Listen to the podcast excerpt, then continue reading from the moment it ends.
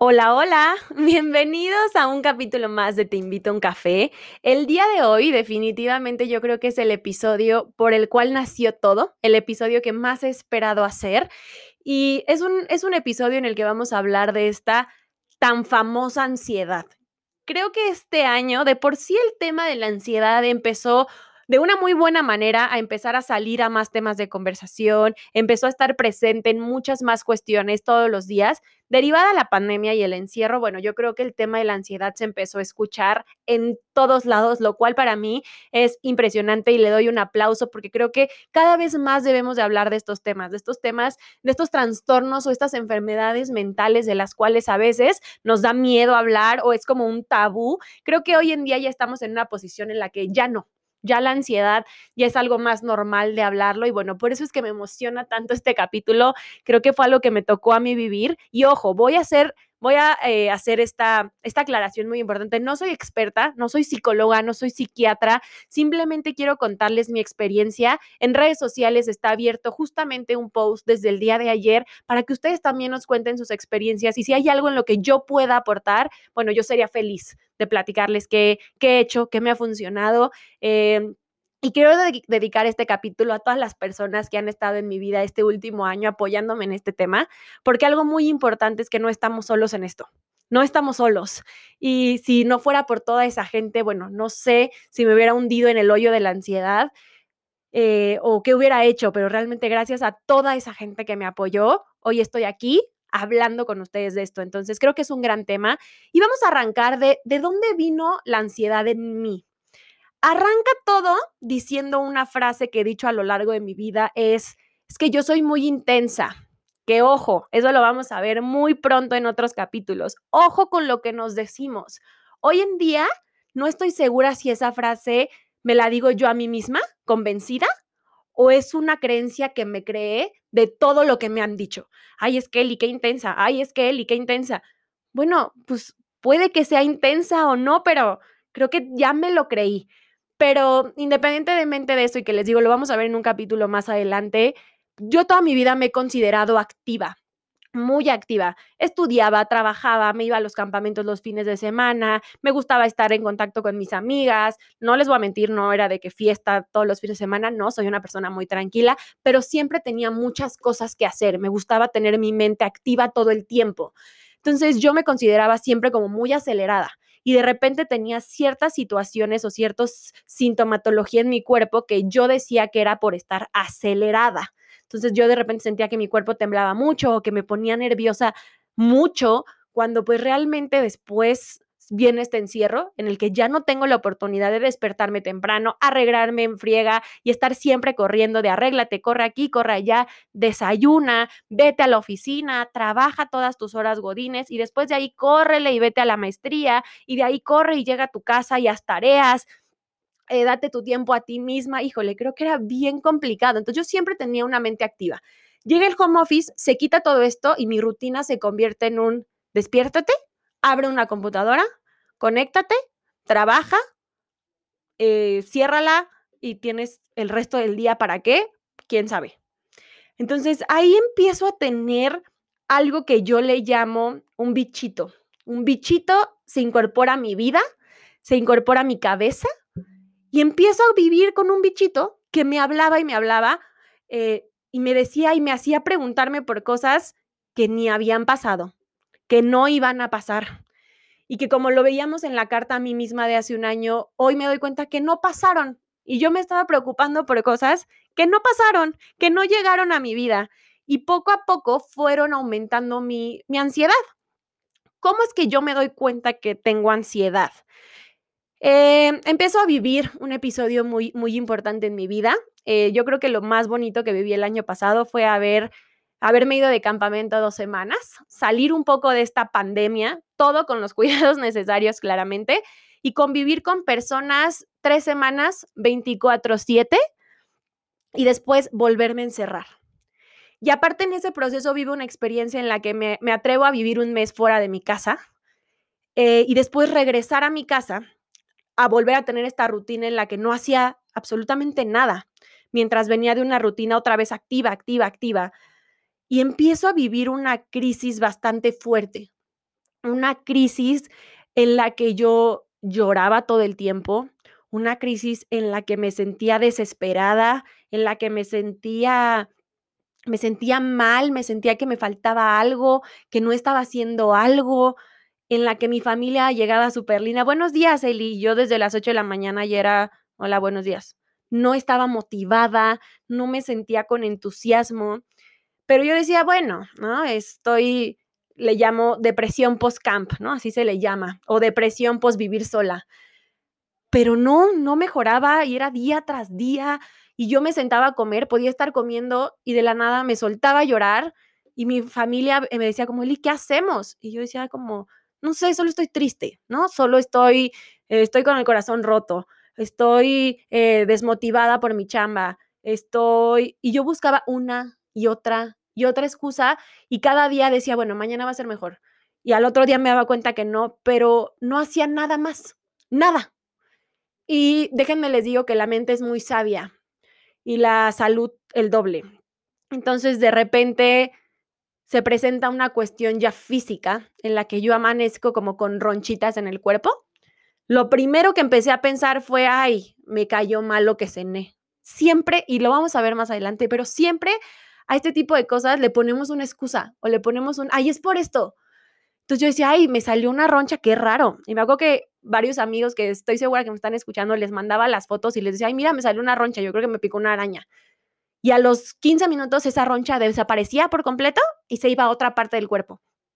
Y así estuve, si no me equivoco, tres días.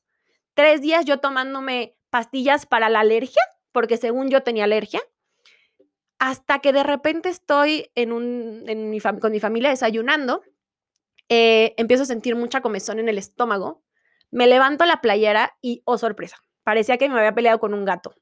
O sea, yo tenía unas ronchas y unos como rasguños. Mi hermana de broma me decía, se te metió el diablo en la noche y te está rasguñando por dentro. Imagínense ese tipo de cosas. Y fue un susto total. Yo dije, ¿qué me está pasando? Pues no me siento mal. No sé. Inmediatamente me llevan a una, una doctora, que yo voy a decir que esta doctora fue un ángel. Fue un ángel, estoy segura. ¿Por qué? Porque me sentó en su escritorio y lo primero que me dijo es, estás triste, ¿verdad? Fue lo primero que me dijo. Me dijo, estoy viendo tus ojos, estás bien, ¿qué tienes? Me empezó a, empezó a platicar conmigo de una manera en la que yo no me imaginaría que un doctor hablaría conmigo. Al grado en el que me, se me llenaron los ojos de lágrimas y le dije, sí, me siento así. Y para no hacerles el cuento largo, lo que yo tenía era una neurodermatitis. ¿Qué es una neurodermatitis? Es un trastorno que mi cuerpo estaba reflejando debido a un tema neuronal. Mi cabeza estaba triste, estaba deprimida, estaba ansiosa y lo estaba ya reflejando mi cuerpo porque yo no le había hecho caso. O sea, yo no le había hecho caso a toda esta sintomatología que había hecho. Yo había puesto primero que era ansiedad, que era eh, tal vez que iba a estar en mis días pronto, 80 mil cosas antes que pensar que estaba viviendo un trastorno de ansiedad. En ese momento se me diagnostica con un trastorno de ansiedad, se me medica con algunas gotitas y algunas pastillas, uno para lograr dormir, porque esa es otra, no dormía. Y para mí era como, ay, es que es la pandemia y no duermo. Pero yo llevaba fácil un año sin dormir bien. Yo dormía y pensaba y pensaba y pensaba y mi bichito me hablaba y me hablaba y me hablaba y yo lo escuchaba. Yo dejaba que ese pensamiento, pensamiento absorbiera todo mi día y no solo mi día, sino la noche. Entonces se me dan unas gotitas, se me da algún medicamento y fue la primera vez en la que yo me enfrenté personalmente a decir, tengo ansiedad, que aquí viene un tip súper importante. Esto es algo que no soy la única persona en el mundo que lo vive eh, y que muchas veces nos gusta empezar a hablarle a nuestra mente otra vez y a decirle cosas que se cree. Tú no eres una persona ansiosa. Tú no eres ansiosa, tienes ansiedad. Es muy diferente. Eh, justamente escuchaba un podcast, eh, como pueden ver, amo los podcasts. Escuchaba un podcast que hablaba de este tema en específico y decía que la ansiedad no somos nosotros. Yo no soy ansiosa. Eli no es ansiosa. Las circunstancias que están en mi vida me hacen tener ansiedad, que es muy diferente. Entonces, desde ahí empecé con todo este trabajo de trabajar con mi mente y no decirle, Eli, es que eres ansiosa, sino, a ver, tengo ansiedad, ok. Primero aceptar que la tengo y dos, darme cuenta por qué la tengo. Esta doctora que les digo me dijo que la ansiedad y la depresión vienen de dos cuestiones importantes. La depresión es exceso de pasado y la ansiedad es exceso de futuro. Y en ese momento en mi vida yo estaba teniendo las dos. Estaba extrañando un pasado que ya no iba a regresar, yo ya no me iba a volver a ir de campamento en ese momento, yo ya no iba a regresar a vivir a un DEPA eh, sola, ya no iba a regresar a vivir la experiencia de ver tal vez a mis amigos un poco más cerca, esa experiencia ya no iba a regresar. Y muchos de los factores en mi vida estaban desequilibrados, que aquí viene otro punto importante para, para una de las como, pues, recomendaciones que les voy a dar para tratar un poco la ansiedad. Mi vida estaba desequilibrada. Imaginemos que los diferentes procesos de la vida son canastas y nuestra energía sobre esas cosas son huevos. Entonces yo tenía todos los huevos de mi energía en tres canastas en específico. Mi trabajo, mi salud y mis amistades. Y las tres estaban súper desbalanceadas. Entonces no me estaba dando cuenta de todas las otras canastas que tenía, pero como esas estaban cayéndose y los huevos estaban cayendo, yo sentía que se me estaba acabando todo. Entonces estaba teniendo un exceso de pasado y al mismo tiempo estaba teniendo un exceso de futuro de qué va a pasar, ya no vamos a ser amigos, sí vamos a ser amigos, voy a estar bien, me siento bien, qué me va a pasar. Estaba viviendo las dos cosas. Y otra cosa que pasa con la ansiedad, eh, esto he leído muchos artículos médicos, lo que empieza a pasar es que la adrenalina que genera tu mente empieza a generarse de más o en momentos en los que no debería.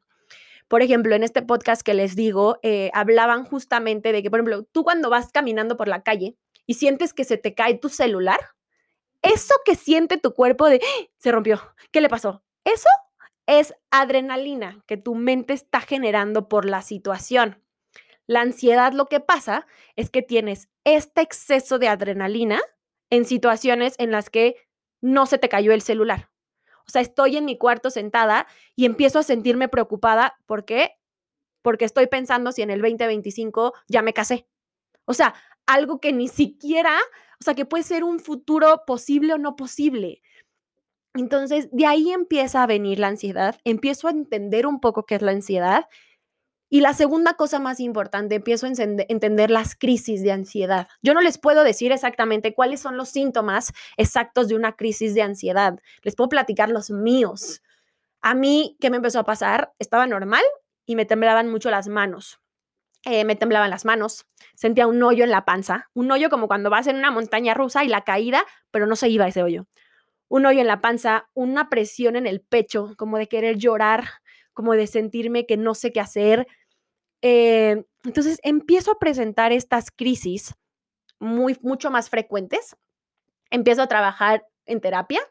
Les digo, y después de este diagnóstico yo me pongo a trabajar. Algo que, que igual les voy a platicar más adelante, que creo y en mi experiencia es algo importante. El accionar hace la diferencia. O sea, yo no me podía quedar sentada en mi cuarto. Bueno, podía, sí, sí puedo hacerlo pero yo tenía dos opciones, quedarme 10 años encerrada en mi cuarto diciendo, soy ansiosa y a ver qué me pasa, o decir, tengo ansiedad, acepto que tengo mis crisis, acepto que tengo mis días malos, pero sé trabajar con ellos. Entonces me empecé, les digo, a meter artículos de doctores, artículos de psiquiatras, de psicólogos, para entender cómo manejarlas. Entonces algo yo de esto me recomiendan una psicóloga súper buena, que la verdad la quiero mucho. De hecho, le recomendé escuchar este podcast. Pau, si lo estás escuchando, gracias. este, que me ayudó muchísimo. Pero dentro de ese muchísimo, el primer mes, yo hablaba con Pau y bueno, yo creo que Pau decía, esta niña no me deja hablar un segundo. Mi ansiedad era tanta que yo no me callaba, pero al grado de estar acelerada. O sea, era una conversación acelerada, como si me vinieran persiguiendo. Y un día ella me dijo, oye, Eli, eh, ¿qué opinas de ir con un psiquiatra? ¡Pum! Se viene uno de los tabús, yo creo que más grandes que existe, el psiquiatra. Creo que todo el mundo escucha psiquiatra y a veces dices como, o quién no ha escuchado el típico comentario, pero es que no estoy loco. Y eso lo dicen desde el psicólogo. Es que no estoy loco, es que no tengo nada. Y aquí viene uno de mis puntos que hoy en día cada vez entiendo más y cada vez me gusta más compartirlo. Cuando te duele la cabeza, lo primero que haces es irte a tomar una, una pastilla, una aspirina, un, lo que sea. Pero cuando tienes un trastorno o un tema de ansiedad, lo pospones. Es como, ay, no, se me va a pasar. Ay, no, luego se quita. Ay, oye, la salud física es igual de importante que la mental. Así como nos cuidamos el dolor de panza, el dolor del músculo, que si la pomada para el raspón, la salud mental es igual de importante. Y si en ese momento me tocaba ir con un psiquiatra, tengo que ir porque tienen que revisarme si estoy bien. A veces la ansiedad no solamente es algo mental que podamos tratar, existen muchas cosas, conexiones cerebrales que generan que esta adrenalina esté saliendo de tu cuerpo cuando no debe. Pero sigue siendo un tabú el psiquiatra. Y el psiquiatra lo único que va a hacer es acompañarte en este proceso de una manera en la que puedas salir de esto. De hecho, lo, lo leía también. No necesariamente un psiquiatra te va a recetar toda tu vida son tratamientos, así como cuando te duele la panza o te dio una infección en la panza y tienes un tratamiento de 15 días. Ah, bueno, pues así. Entonces, me viene a mí este tema del, psiquiatra, no les voy a mentir, me asusté un poco porque dije, híjole, tan grave estoy. Imaginen, y eso que se los estoy diciendo hoy yo un año después, pero en mi cabeza fue como, ¿qué está pasando? Y en ese momento en mi vida, justo en ese momento en mi vida, recibí una noticia en la que dije como, no puedo creer que la gente sea tan fuerte para superar estas cosas y yo no pueda superar lo que estoy viviendo. Y aquí descubrí otra maravilla, el dejar de minimizar nuestros problemas. Si yo estaba teniendo ansiedad porque mi perro vomita todas las noches y una amiga estaba viviendo un proceso de duelo súper fuerte, no tengo por qué minimizar mi problema mi problema en mi vida, en mi entorno, en mi contexto, era importante porque me estaba generando ansiedad.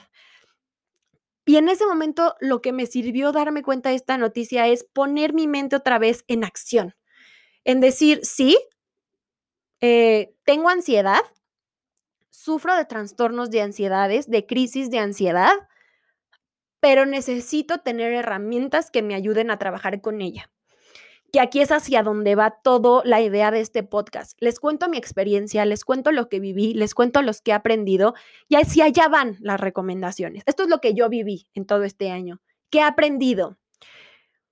Una de las recomendaciones más importantes es, como se los dije, tomar acción.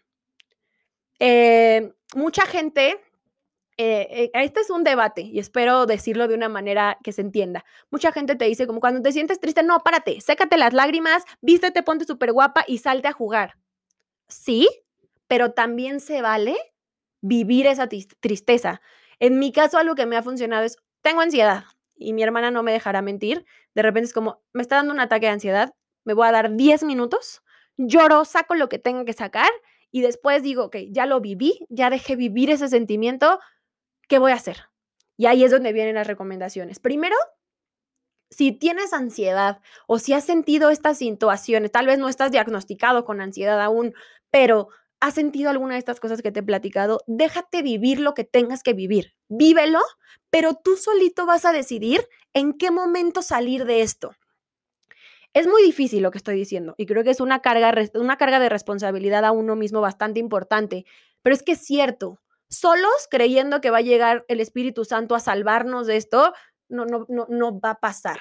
Sí necesitamos tener una acción con nosotros mismos, permitirle a nuestra mente tener estos ataques de ansiedad, pero al mismo tiempo pararlos y decir, ok, hoy lloro, hoy voy a llorar, hoy me voy a tirar en mi cama, hoy no quiero hacer nada, pero mañana sí, y mañana me voy a levantar con ganas de meditar, de leer, de, de hacer cosas que tengan mi mente en otro lado, que eso fue lo que yo me di cuenta. La primera recomendación es encuentra tu detonante en este tema de ansiedad. En mi caso, la detonancia era el exceso de futuro o la incertidumbre hacia las cosas. Híjole, es un temota, ¿verdad? Me van a decir, Eli, nunca vas a tener nada seguro en la vida. Pero eso era lo que a mí me, me detona la ansiedad, el no saber qué pasa, el qué va a pasar mañana, qué voy a hacer, si quedé en este trabajo, no quedé. Híjole, entonces primero encontrar mi detonante. Ya que encontré mi detonante, darme cuenta qué es lo que me sirve, hay acciones como meditar. Meditar es algo impresionante. Todas estas aplicaciones de meditar, en serio, valen muchísimo la pena. Eh, leer, leer de lo que sea. No necesariamente tienes que leer de la ansiedad. puedes leer cosas que te gusten, de acción, lo que sea, pero leer.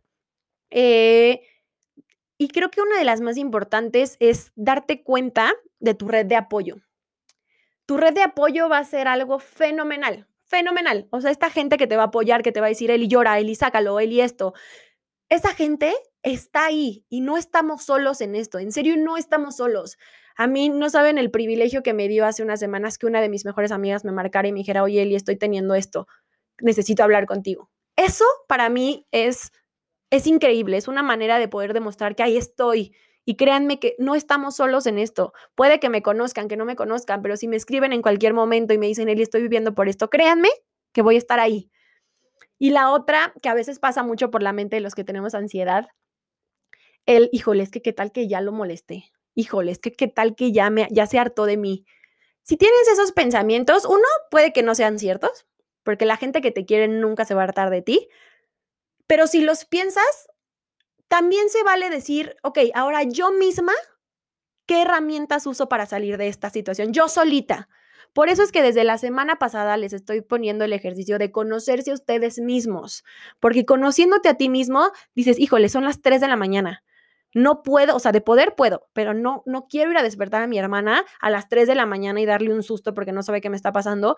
Entonces, yo sola en mi cuarto, ¿cómo lo soluciono? Pero eso solamente lo voy a hacer si ya conecté conmigo misma. Entonces, esas son algunas de las recomendaciones. Y aquí vienen varias frases importantes que he escuchado. La primera es, seamos conscientes de que cada quien tiene su tiempo. Cada quien en la vida va teniendo sus momentos y no tenemos que sentirnos presionados por eso o tener ansiedad por eso. Estas benditas redes sociales, Instagram, voy a agregar una red social que hoy en día a mí me tiene lo más ansioso del mundo, LinkedIn. ¡Qué desesperación! Pero poco a poco tengo que entender y voy entendiendo y voy trabajando en que cada quien tiene su momento y los tiempos del universo son perfectos para cada quien. Entonces, dejemos de compararnos con todo lo que vemos en redes sociales. Intentemos hacer ese ejercicio de no me comparo, no me estreso porque ya eh, mis amigas están teniendo la vida de ensueño, una ya se va a casar, una ya vive sola. Bueno, a mi tiempo va a llegar o puede que nunca llegue, pero va a llegar, o sea, no nos presionemos por ese tipo de cosas que generan ansiedad justamente, por un exceso de futuro que vemos lejano o que tal vez ni habíamos pensado, pero ya vimos una foto en Instagram y lo detonó. La segunda, cada quien tiene su propia verdad de lo que es felicidad. Hay veces que creo que vemos Instagram, vemos cosas en YouTube y decimos, qué feliz es su vida. Pues sí, pero la tuya, así como la estás viviendo, también es tu felicidad. Y ser realistas en que no toda la gente muestra sus días malos. Entonces, créeme que todos tenemos días malos. Todos, todos tenemos días malos. Y si has tenido un día malo, comenta aquí también que has tenido un día malo, porque estoy segura que cuando te das cuenta que todos tienen esos días, tu ansiedad baja. Sabes que no eres la única que está pasando por esto. Eh, como les decía, el hecho de no minimizar, no minimizar para nada tu sentimiento, para nada. Sea lo que estés viendo, no lo minimices. Eh, o este de, bueno, el mínimo, muchos te dicen, eh, bueno, mínimo tienes vida. Sí, claro que tengo vida, claro que respiro, pero esta situación me está pegando, me está doliendo y no nada más la voy a tapar con un dedo. Si le tengo que dar una pastilla, se la voy a dar. Si le tengo que dar cinco minutos de meditación, se los voy a dar. No minimices tus problemas, por favor, porque es lo peor que puedes hacer. Tus problemas son igual de valiosos que cualquier otro. Eh, el hecho de la acción. Creo que esa, con ese es uno de los puntos con los que vamos a ir acabando este, este podcast, el hecho de accionar, de darte cuenta qué puedes hacer, respetando que también se vale estar mal. Eh, y por último, creo que el más importante es el vivir el aquí y el ahora. Hoy eh, está Eli cuando tiene una crisis de ansiedad, después de intentar controlarla, lo primero que pienso es, Eli, ¿dónde estás aquí y ahora? Ok, ahorita estoy grabando un podcast. Entonces, ¿por qué me voy a estar preocupando por una idea o un pensamiento que lo tengo que tratar en dos meses? Ahorita enfócate en esto, disfruta esto porque este momento no va a regresar. Este momento que estás viviendo no lo vas a volver a repetir nunca más en tu vida, nunca más. Entonces, si te enfocas en el poder del aquí y el ahora, todo se va acomodando. Con todo esto que les platico, no espero que esto cambie eh, en... No se imaginen que es un trabajo de un día a otro, es un trabajo que lleva mucha paciencia, mucha práctica, Pero lo último que les quiero decir y por lo que hoy me siento aquí a invitarles un café es, no estás solo, nunca vas a estar solo, va a haber mucha gente a tu alrededor muy valiosa. Y dos, todo va a estar bien. Al final te prometo que todo va a pasar y que todo va a estar bien. Y que todo esto que estamos viviendo es simplemente herramientas para seguir construyéndonos como personas. Eh, en Instagram voy a empezar a ponerles un highlight de diferentes podcasts que recomiendo porque he escuchado muchísimos o videos o pláticas porque realmente eso, en esta, a esta vida venimos no ya con todo perfecto y aprendido, nos vamos cruzando con cosas que nos van forzando, que nos van entrenando para ser mejores personas. Es como cuando vas al gimnasio. No llegas, te paras al gimnasio y ya tienes un cuerpazo. No, tienes que pasar por cada uno de los elementos o de los accesorios que te fortalecen tus músculos para después ser ese figurón de mujer que quieres ser o ese figurón de hombre que quieres ser, pero no es por arte de magia. Entonces, qué buen capítulo. No saben cómo me, cómo me siento de feliz de poder decirlo por fin. Y es muy en serio, no estamos solos. El Instagram de Te Invito a un Café está abierto, el YouTube de, de Te Invito a un Café está abierto, el, en Spotify, todos lados. Si en algún momento tienes una crisis, te invito a un café, lo platicamos y espero poder ayudarte. Nos vemos en el siguiente episodio. Bye.